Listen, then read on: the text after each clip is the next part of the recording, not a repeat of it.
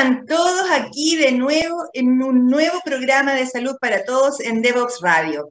Este programa siempre tiene una gran acogida para aquellas personas que tengan una idea en su cabeza, un, problema del que están enamorados, de salud. Y hoy vamos a hablar de un enemigo tal vez un poco desconocido para el público general, pero muy temido para todos los médicos y los especialistas, sobre todo los cardiólogos. Se trata de la insuficiencia cardíaca. ¿Qué será esto de la insuficiencia cardíaca? Pensarán ustedes. Bueno, hoy vamos a tener el privilegio de contar con el doctor Roberto Concepción, cardiólogo. Él es un médico clínico del Hospital de Ipreca, de la Clínica Las Condes. Ha sido past president del Departamento de Insuficiencia Cardíaca de la Sociedad Chilena de Cardiología y actualmente es director de la SOCHICAR. Con él vamos a conversar cosas elementales y nos vamos a dar cuenta por qué el título de este capítulo de hoy se llama Insuficiencia cardíaca, prevenir es mejor que curar. Vamos a una primera pausa y volvemos de inmediato.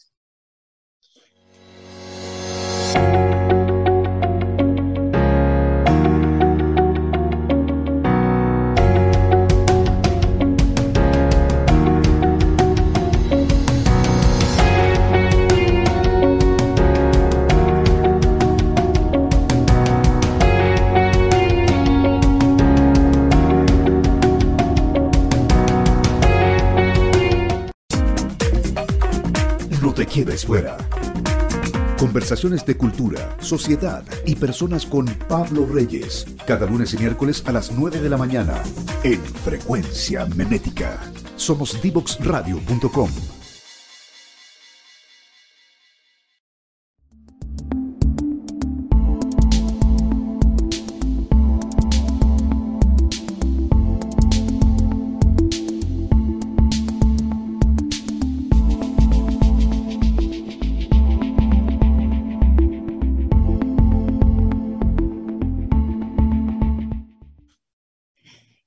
sorprendente cómo la insuficiencia cardíaca, tal como dice el doctor Concepción, es un poquito distante a las personas.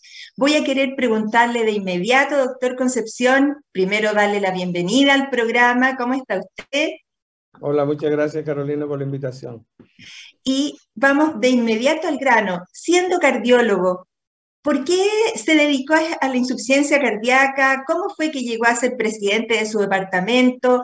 ¿Qué, logros son los que usted ha visualizado que necesita la cardiología chilena para poner en su lugar este problema en la mente de, los connacionales? Bueno, la verdad que cuando yo hice la beca de medicina interna, ya yo eh, visualicé un poco ser cardiólogo y como dice cardiología, la verdad que los cardiólogos, cuando nos, hacemos cardiólogos, nos dedicamos a hacer técnicas. Eh, pero yo me dediqué siempre a la cosa clínica y, vi que la insuficiencia cardíaca era realmente la epidemia del siglo XXI. Yo ya soy cardiólogo hace más de 20 años, por lo tanto, en esa época el boom de la cardiología era la enfermedad coronaria. Pero yo veía que se venía una gran tsunami, que era todos esos pacientes que quedaban, que ya el infarto lo tratábamos bien, operábamos los corazones más precoces, pero los pacientes vivían más y tenían falla cardíaca. Y por eso yo decidí dedicarme a la insuficiencia cardíaca. Y en Chile, la verdad que hace 20 años atrás, yo hice mi entrenamiento en Estados Unidos en el año 2003, de manera que cuando yo regresé, y yo me di cuenta que estábamos en pañales en insuficiencia cardíaca. Hablaban mucho de trasplante, pero no hacíamos prevención. Eh, no había un registro nacional de falla cardíaca en Chile. Y ahí empezamos con varios colegas, no yo solo, obviamente somos un grupo. Hicimos un grupo en la Sociedad Chilena de Cardiología que nos dedicamos a la insuficiencia cardíaca. Creamos un departamento y creamos algo que yo creo que, que fue importante, que, que, que, somos el grupo que lo creó, yo creo que fue ícono en ese sentido, de crear un registro nacional a ver qué es lo que pasaba en Chile, porque no había estadísticas de falla cardíaca en Chile en realidad. Hicimos un registro nacional que ha servido para publicar y para presentarle al Ministerio de Salud algunos datos que creo yo que son importantes para entender esta enfermedad. ¿Y por qué se llamó Icarus?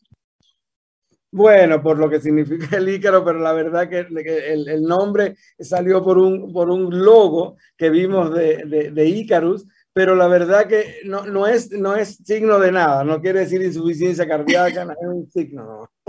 Ya, perfecto. Ahora, cuéntenos un poquito entonces de qué, cómo impactaron los resultados del Icarus en la práctica clínica, en las decisiones de la autoridad, cómo eso implicó también que estuvieran eh, mejores terapias en el GES, tal vez por, por sus resultados. Bueno, la verdad que cuando hicimos este registro, la idea inicial era una idea más bien académica, de presentar datos y, publicar, de hecho publicamos mucho, pero a corto plazo nos dimos cuenta que este, este dato era muy valioso para la salud pública en Chile. Hay que, hay que tener en cuenta que el registro Ícaro de falla cardíaca, el 60 o 70% de los hospitales que ingresaron ahí son hospitales del servicio público bien representado la zona sur de Chile, especialmente Valdivia y Concepción, y la zona norte, La Serena y Antofagasta. Y en Santiago, básicamente hospitales públicos y algunos hospitales universitarios y el hospital donde yo trabajo actualmente, que es el Hospital de la Dirección de Previsión de Carabineros. Y vimos la prevalencia de la enfermedad o pudimos estimar la prevalencia de la insuficiencia cardíaca eh, aguda, pudimos eh, ver los fármacos que se usaban en esos pacientes, pudimos ver las causas más frecuentes de descompensación de los pacientes y una cosa importante, pudimos ver la estadía hospitalaria y cuántos de esos pacientes se rehospitalizaban. A corto plazo, cuando fue avanzando, el Ministerio de Salud, que estaba enfocado en la enfermedad coronaria y la hipertensión, nos preguntó por datos de insuficiencia, porque querían hacer una guía clínica. Y nosotros decimos, aquí están los datos. Y la verdad que el ministerio no tenía mucha idea de estos datos. El ministerio rápidamente acogió estos datos y ahí salió una guía clínica que finalmente salió a la luz en el año 2015 y es la guía actual de insuficiencia cardíaca que tiene el ministerio y es la que se usa en los CEFAN, en los servicios de salud y es una guía clínica que va desde el diagnóstico hasta el manejo habitual de la insuficiencia cardíaca. Hay que decir que en los consultorios hoy día, en los CEFAN, están los pilares de tratamiento hoy día más básicos de la insuficiencia cardíaca que están como tratamiento farmacológico que podemos decir más adelante qué es lo que es, pero este, hay carvedilol, hay enalapril, hay losartán, hay furosemida, o sea, los fármacos básicos para esta enfermedad. Claro, usted lo, dejó ahí, la pelota boteando en el área cuando me dijo esto de eh, a cuántas personas afecta, y estamos hablando del 2 al 3% de la población chilena, doctor, eh, sobre todo en las edades más avanzadas, Usted dijo que tenían una estadía prolongada, la estadía prolongada 10.8 días por cada hospitalización de una insuficiencia cardíaca, lo cual es muchísimo y que afecta a personas de la sexta, séptima década de la vida que a la, medida que eh, envejecen van a tener mayor riesgo de hospitalizarse, pero además el dato más significativo es que la rehospitalización, ya que se rehospitalizan, aumenta el riesgo de muerte. Eso significa entonces que uno, aquí es, esta es justo la enfermedad en la que uno tendría que empezar a pensar hacia atrás, hacia atrás, hacia atrás, hacia atrás, cómo evitarla, porque uno ya así dispusiera de ibabradina, de los desfibriladores, de, la tecnología más importante, igual evitar una insuficiencia cardíaca es evitar en el fondo el fracaso de la medicina que es el que un corazón no responda. Entonces, me gustaría preguntarle ¿Cuáles son principalmente las causas por las que un corazón cae finalmente en insuficiencia cardíaca? Mira, las causas te puedo dar, eh, son las causas que aparecieron en el registro nacional chileno de falla cardíaca, pero son, comparten las causas que se saben en el mundo. Hay dos causas que son fundamentales y ocupan el 60 o el 70% de la insuficiencia cardíaca, que es la enfermedad coronaria, quiere decir cuando uno le da infarto o tiene enfermedad en las arterias del corazón, o la hipertensión arterial. Esas son las dos causas más frecuentes de insuficiencia cardíaca. Después, en Chile todavía hay un remanente de enfermedad valvular, eh, reumática cada vez menos, pero siempre pacientes añosos. Y luego aparecen una serie de causas más raras, que son las enfermedades del miocardio, miocardiopatía, que son en realidad un poco más, más raras pero las causas más frecuentes son la hipertensión y la eh, eh, enfermedad coronaria. De manera que, como bien dices tú, el tratamiento más efectivo de la insuficiencia cardíaca obviamente es la prevención. Si uno tiene una prevención adecuada, evita que la hipertensión sea mal, digamos que, que la hipertensión se desarrolle mal o la enfermedad coronaria avance. Por lo tanto, la prevención es la piedra angular, que no la hacemos muchas veces. Pero aquí vamos hilando más fino porque las personas dicen, bueno, ¿cómo vamos a evitar que haya diabetes si la diabetes de alguna manera está como predeterminada? Claro, aquí podríamos empezar a decir que si la cardiopatía coronaria y la hipertensión son, son importantes factores etiológicos de la insuficiencia cardíaca, el tener una enfermedad coronaria, o sea que las arterias coronarias se vayan estrechando, por favor, entendamos también que el tabaquismo es una especie de empujón que le da, ¿cierto?, el, hábito o la enfermedad de, tabaquismo a esas arterias que están a medio filo.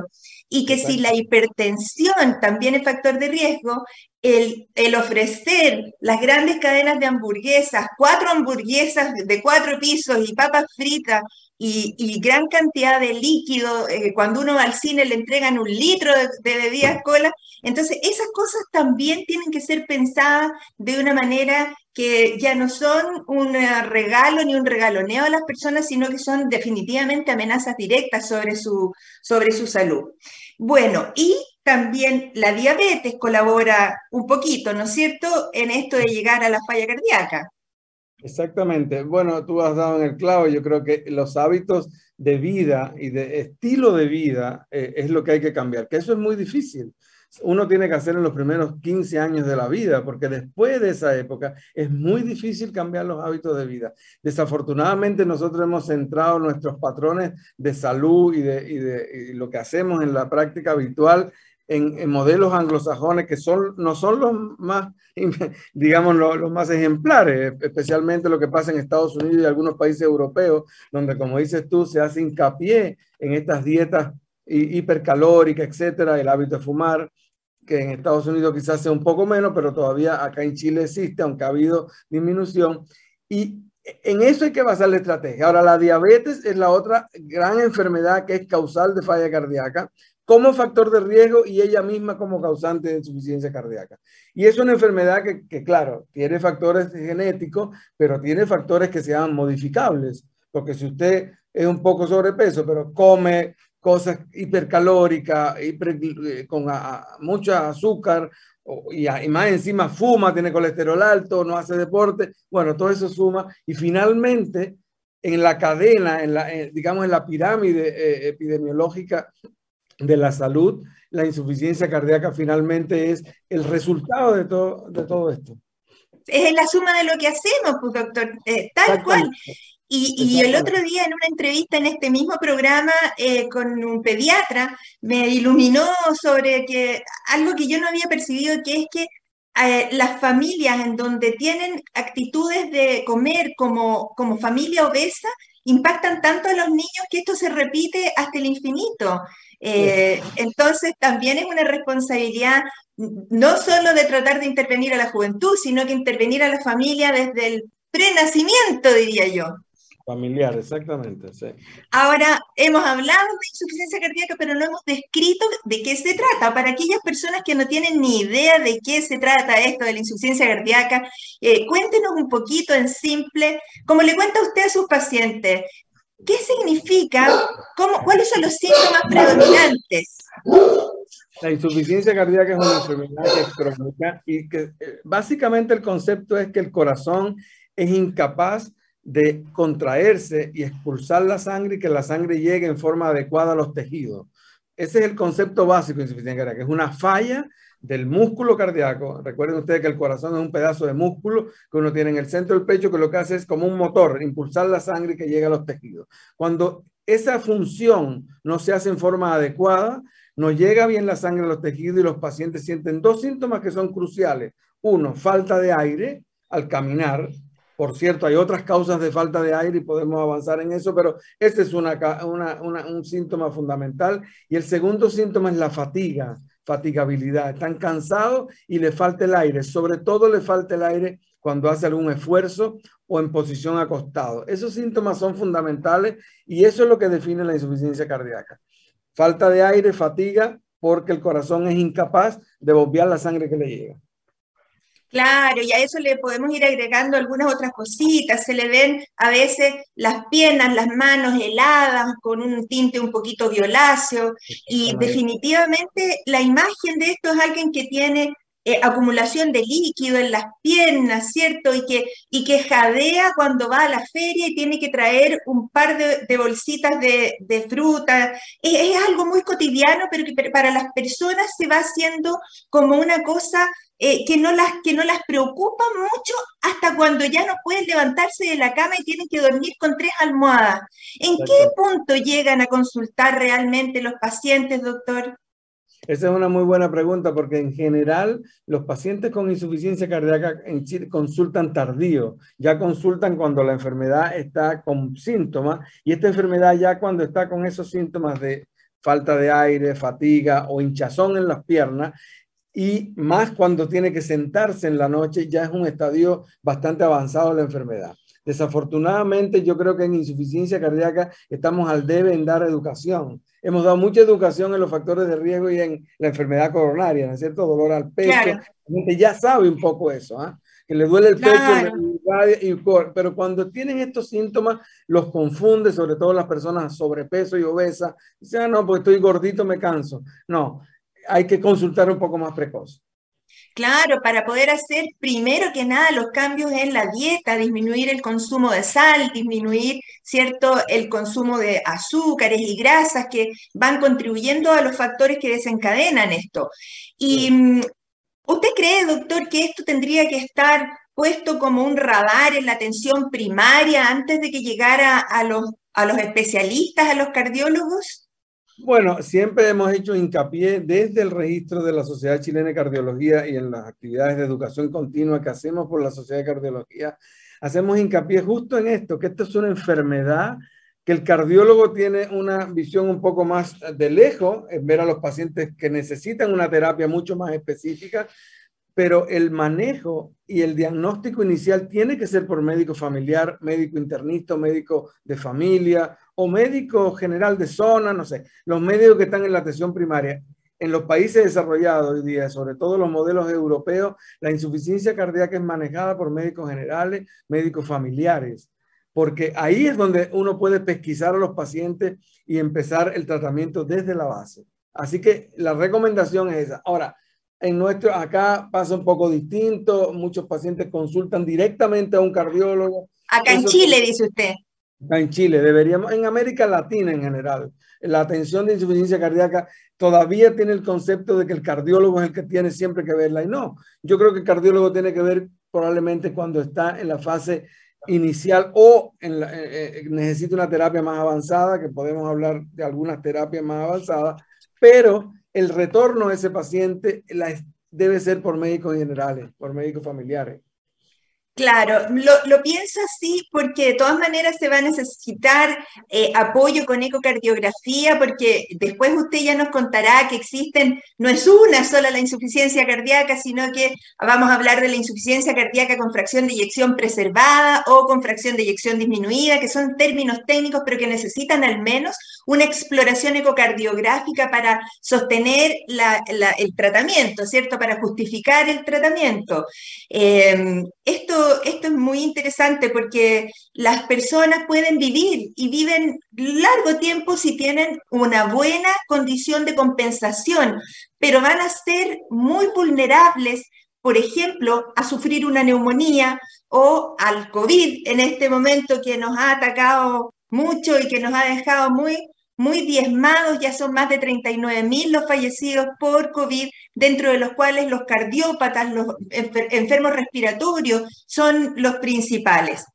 Eh, doctor Concepción, Vamos a hablar luego de qué relación hay entre la arritmia y la insuficiencia cardíaca que te lleva a usar anticoagulantes. Vamos a ver qué riesgos hay realmente de perder días de vida útiles, cuánto lleva a, a tomar licencia y cómo acorta de alguna manera el tener este diagnóstico dentro de nuestras patologías. También vamos a preguntar si se cubren todas las, terapias, sobre todo las paliativas, en, insuficiencia cardíaca, cosa que estaba restringida hasta hace poquito solo para las enfermedades oncológicas. Así que ahora los invito a una segunda pausa musical y de inmediato volvemos con el doctor Roberto Concepción, aquí una eminencia en insuficiencia cardíaca, conversando hoy día en Salud para Todos con nosotros. Ya volvemos. No te quedes fuera.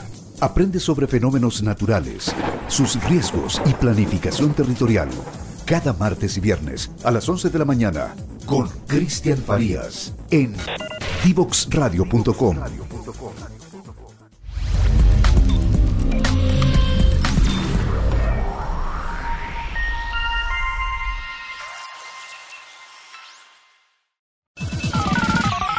quedes fuera. Conversaciones de educación, aprendizaje y tecnología.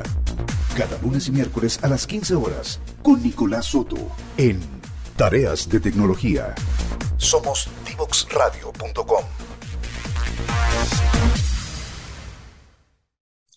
Bueno, y aquí estamos conversando con el doctor Roberto Concepción de una enfermedad que genera gastos, genera sufrimiento, genera otras enfermedades, porque al tener insuficiencia cardíaca y por, por cardiopatía hipertensiva, muchas veces las personas llegan a, a, producirse arritmias como la fibrilación auricular que las llevan a usar tratamientos anticoagulantes. Es, es decir, una cantidad de cosas que uno podría evitar realmente si evitara en el fondo los factores de riesgo. Estamos conversando con el doctor Roberto Concepción y a él hoy día entonces le vamos a sacar el jugo y le vamos a preguntar, ¿cuál sería entonces el estado eh, más precoz? ¿Cuáles serían las manifestaciones más sutiles para que usted recomendara a sus colegas de atención primaria para que derivaran eh, al especialista aquellos pacientes hipertensos que son o cardiópatas que podrían llegar a la insuficiencia cardíaca. Usted me dijo que no hay que esperar los síntomas, entonces, ¿cuándo hay que tener esa precaución? Bueno, existe, existe un consenso mundial hoy día ya tanto de la OMS como de la Sociedad Americana del Corazón Europea y por cierto la chilena, Sociedad Chilena de Cardiología, en dividir la insuficiencia cardíaca en cuatro estadios. El estadio A el primer estadio que los pacientes no tienen insuficiencia cardíaca clínica, lo que tiene son factores de riesgo. O sea, cuando a usted le entra por la puerta del consultorio un enfermo que es hipertenso, diabético, fumador y obeso, tiene que verlo como que ese paciente va a tener insuficiencia cardíaca. Ese es el concepto. Entonces, Entonces esa es la primera recomendación. Esos pacientes con altos factores de riesgo, no quiere decir que lo derive, pero sí hay que, hablando en buen chileno, hay que encarle el diente, o sea, hay que hacer... Enrielarlo. Exactamente, darle buen tratamiento, que deje de fumar, que baje de peso, tarea que es bastante difícil y que... Sí. Eh, permítame decirle, debe ser una tarea multidisciplinaria, no solamente el cardiólogo. Ahí tiene que, no, o solamente el médico, sino que tiene que estar involucrado el farmacéutico, el kinesiólogo, eh, la, la, enfermera, ¿no? las TENS, o sea, todo el personal que está involucrado en la atención del paciente. Después viene un segundo estadio, que es el llamado estadio B, donde los pacientes tienen daño cardíaco, pero tienen pocos síntomas. Y en ese grupo están los pacientes que, por ejemplo, han tenido un infarto. Han tenido un infarto. han tenido un infarto. Fueron tratados del infarto, pero que tienen pocos síntomas que están con poquito de falta de aire mínimo o le ha molestado el pecho o tiene palpitaciones o fatiga. Ese es el grupo B, donde los pacientes tienen un daño ya estructural, pero que tienen muy pocos síntomas. Y está el estadio C, que es el que vemos más los cardiólogos clínicos o los internistas o los médicos del CEFAM, que es el paciente que ya está florido con, la, con los síntomas. Ahí estamos llegando un poquito tarde pero desafortunadamente en nuestra práctica habitual ese es el grupo que más vemos. Son los que tienen ya, que son por ejemplo diabéticos, fumadores y que le dio un infarto y que llegan con falta de aire a mínimos esfuerzos, fatiga al caminar media cuadra, tienen que dormir medio sentado. Esos son los que tienen ya insuficiencia o tienen hinchazón en las piernas. Esos son pacientes ya con insuficiencia cardíaca. Y está un estadio último, que es lo que la gente más ve en la televisión y todo, que son esos enfermos que prácticamente no pueden deambular, que están con síntomas en reposo y que muchos de ellos, sobre todo gente más joven, termina en una terapia mucho más agresiva y mucho más definitiva. Por ejemplo, el trasplante corazón. Una persona joven que tuvo un infarto enorme o que tiene una enfermedad del músculo cardíaco eh, más genética, esos enfermos ya están en un estadio que el tratamiento para ellos es, pero eso créame es la punta del iceberg, esos son los mínimos. La gran masa de pacientes con falla cardíaca están en los que tienen factores de riesgo. Claro, serán la punta del iceberg, pero también son en este momento, si uno pone los costos, aquellos en los que el sistema le asigna más recursos, cuando en realidad podría ser que los recursos estuvieran asignados a un control más estrecho de las personas que todavía no han desarrollado eh, las, fases B o C. Bueno, obviamente, si uno, uno como política, si uno quisiera hacer una política de salud adecuada, uno debería partir de ahí por la prevención, porque finalmente, al final del día, los costos que hace la insuficiencia cardíaca cuando ya está en el estadio último son extremadamente altos, o sea, casi imposible para cualquier economía, no solamente para la economía chilena, que es una economía media, sino para las grandes economías del mundo. Hoy día en Estados Unidos, eh, por ejemplo, por ejemplo, un ejemplo que te voy a dar, se penaliza con, con, con plata al hospital que admita a los pacientes, que readmita o que rehospitalice a los pacientes a los 30 días. O sea, como si hubiera sido una falla. Exactamente. Porque hoy día con las terapias que tenemos, ese paciente no debería hospitalizarse de nuevo. Pero están tan desesperados porque es tanto el costo de esta enfermedad que penalizan a los centros, de, a los prestadores de salud. Y ahí esto es como un ping-pong, porque yo ahora le voy a decir que hay países que penalizan en Estados Unidos de alguna manera, el paciente puede demandar al médico si después de un infarto no va en la receta la indicación estricta de debe dejar de fumar. Así es. Claro, porque es como que omitimos los, verdaderos eh, drivers, los verdaderos eh, conductores hacia, hacia la rehospitalización que esta enfermedad tiene, tiene, tiene ¿cierto?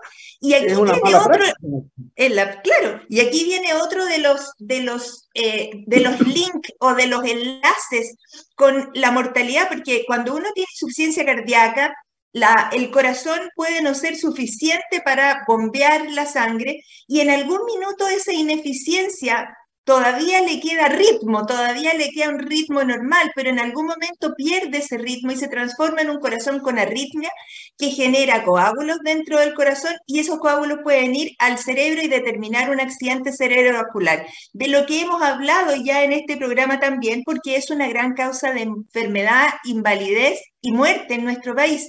Y por eso nos vamos, ¿cierto?, a poner en, la situación de que aquellas personas que tienen insuficiencia cardíaca con fibrilación auricular, que es la arritmia más característica, deben ser anticoagulados. Cuéntenos un poquito más de, de ese proceso. ¿Qué riesgo tiene una persona con la arritmia? ¿Qué riesgo tiene de tratarse o no tratarse con anticoagulantes? Bueno, tú en este programa has tocado dos de las grandes epidemias del siglo XXI en la cardiología porque yo tengo que decir algo, los infartos al corazón en este país, en Chile, bajaron de una mortalidad de 15 o 16% en los años 90. Hoy día la mortalidad por infarto en Chile es 4 o 5%. O sea, si usted le da un infarto y llega a un hospital, no debería morirse. ¿No es cierto? Porque... Por la angioplastía, la, la trombolisis. Están disponibles en métodos de reperfusión del corazón, donde los pacientes en general, si llegan al hospital, deberían salvarse. Dicho eso, cuando el corazón queda insuficiente, el corazón hemos dicho que se agranda un poco y disminuye la contracción. El 30 al 40% de esos pacientes con insuficiencia cardíaca hacen lo que tú dijiste, fibrilación auricular, que es donde el corazón pierde la capacidad de contraerse en forma regular. En vez de tener un ritmo regular, tac, tac, tac, empieza a tener un ritmo irregular, tac, tac, tac, tac, tac, tac, tac, se mueve muy irregular. Y en esa irregularidad, primero el corazón puede fallar, primera cosa, pero lo más grave, en esa irregularidad se puede formar un coágulo en el corazón y mandarlo al cerebro. Eso es lo que se llama accidente cerebrovascular y la arritmia que lo provoca se llama fibrilación auricular. Es una causa frecuente de accidente vascular, yo diría que es la causa más frecuente en pacientes mayores de 65 años y el tratamiento más adecuado, aparte de lo cardíaco, es lo que tú bien dijiste, la anticoagulación evitar que se formen coágulos, hacer la sangre un poco más acuosa para que la sangre fluya mejor por las arterias del cuerpo y no se formen coágulos. En ese sentido, el anticoagulante es el tratamiento convencional para esta enfermedad. Y, entonces contémosle al tiro a las personas cuál es el tratamiento bien eh, como diseñado, el tradicional, y luego cuáles son las novedades del último tiempo.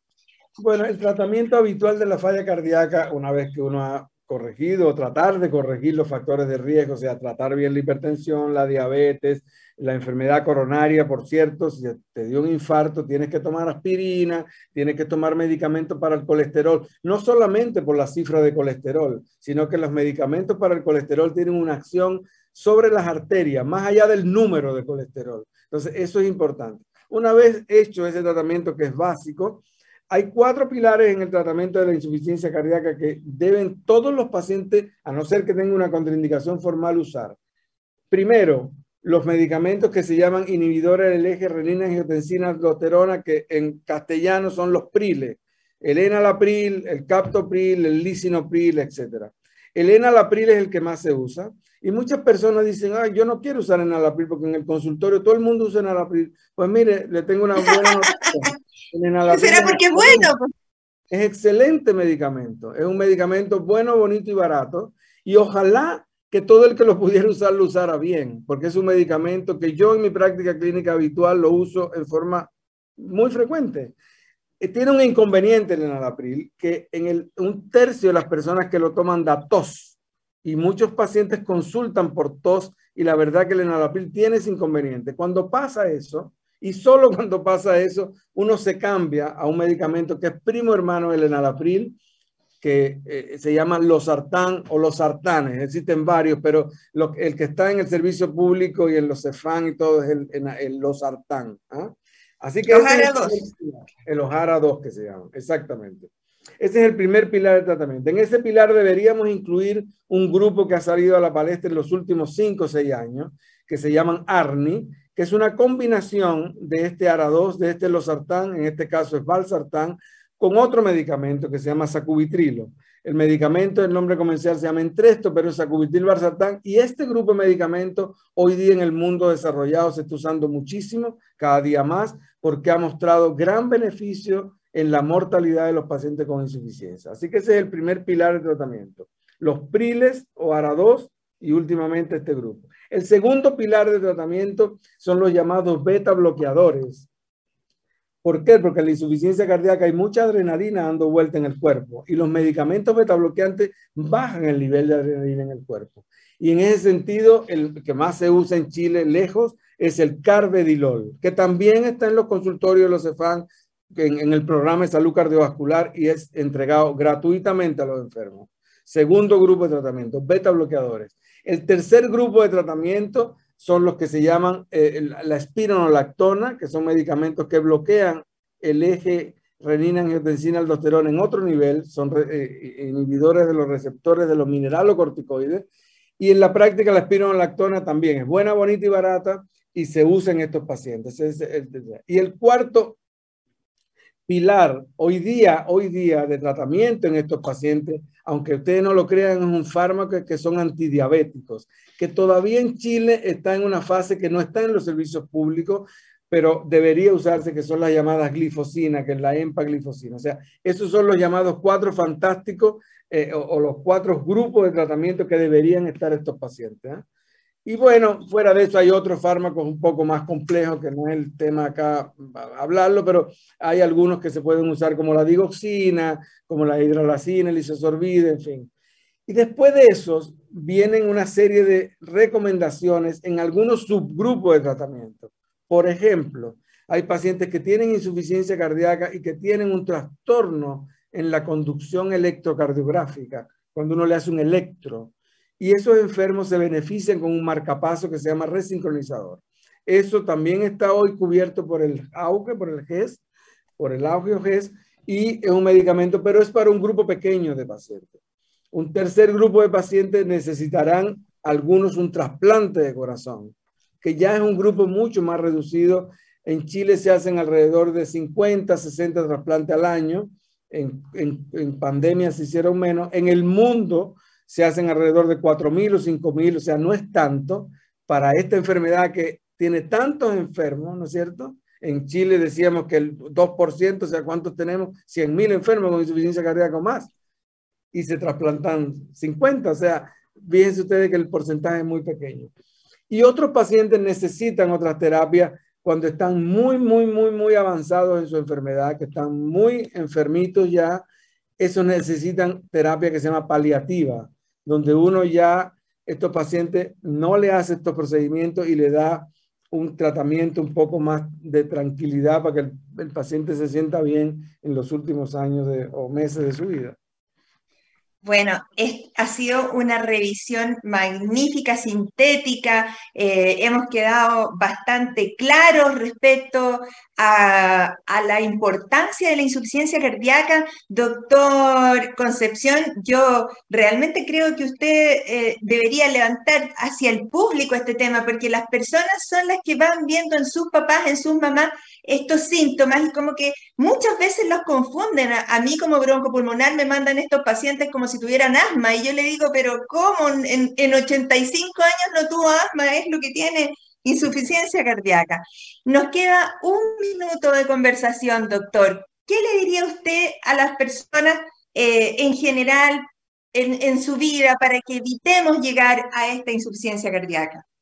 Bueno, yo reafirmo lo que te decía al principio, yo a las personas que escuchan este programa, yo creo que la labor fundamental no solamente de los médicos, sino todo el que está en comunicación, etcétera, de la salud, es propiciar un estilo de vida saludable. Ahí está el kit de la enfermedad cardiovascular, en la, en la prevención, ¿no es cierto? Porque, así es.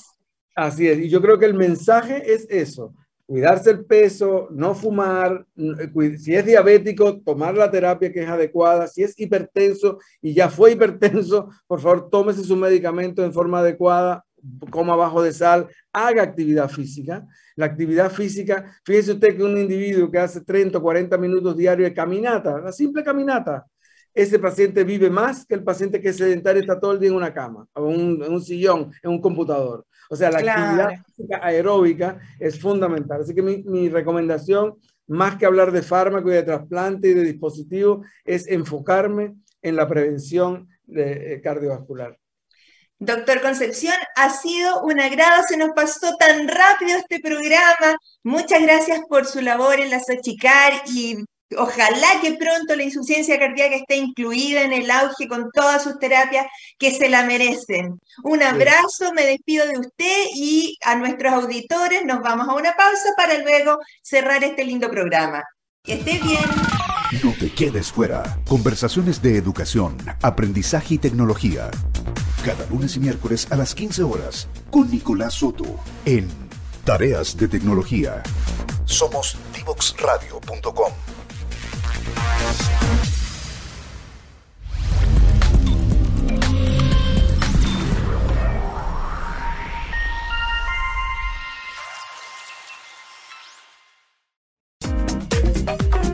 No te quedes fuera. Conversaciones de cultura, sociedad y personas con Pablo Reyes. Cada lunes y miércoles a las 9 de la mañana en Frecuencia Memética. Somos divoxradio.com.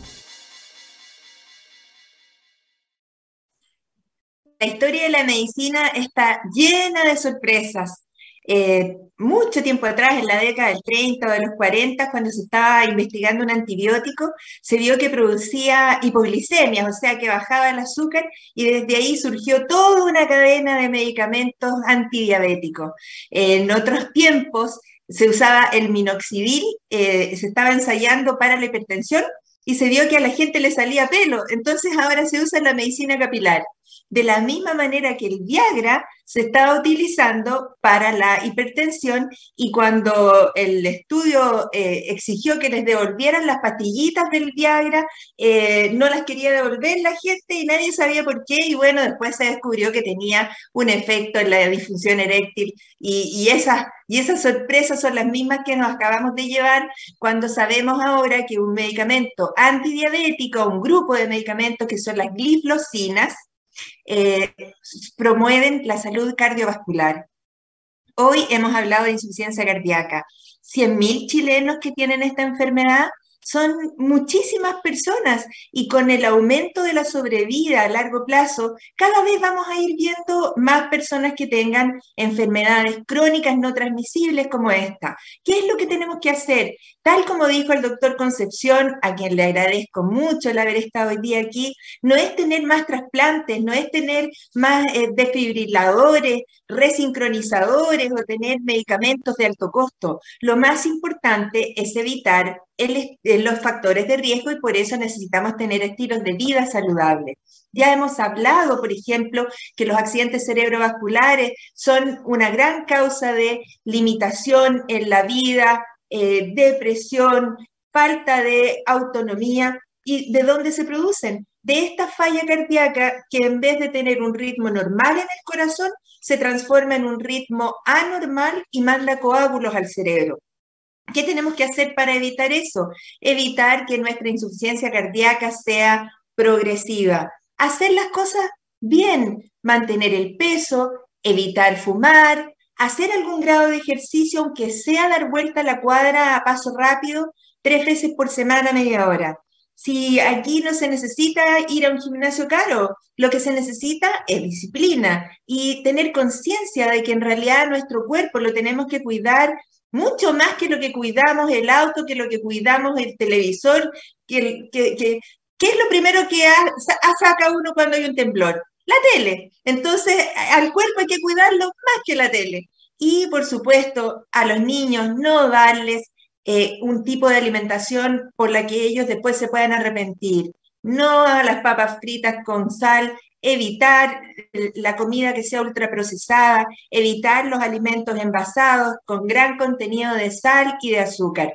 Lo hemos dicho muchas veces. Eh, y bueno, tienen que ver estas cosas eh, con cómo podemos vivir mejor, cómo tenemos que tener una sociedad menos, eh, menos aspiracional en el que este tipo de conductas de quien va más veces a comer fuera comida chatarra está cuidando mejor a sus hijos, la verdad es que es exactamente al revés. Mientras más coman en casa los niños, vamos a evitar a futuro tener hipertensión, insuficiencia cardíaca y llegar al trasplante. Miren qué cosa tan curiosa.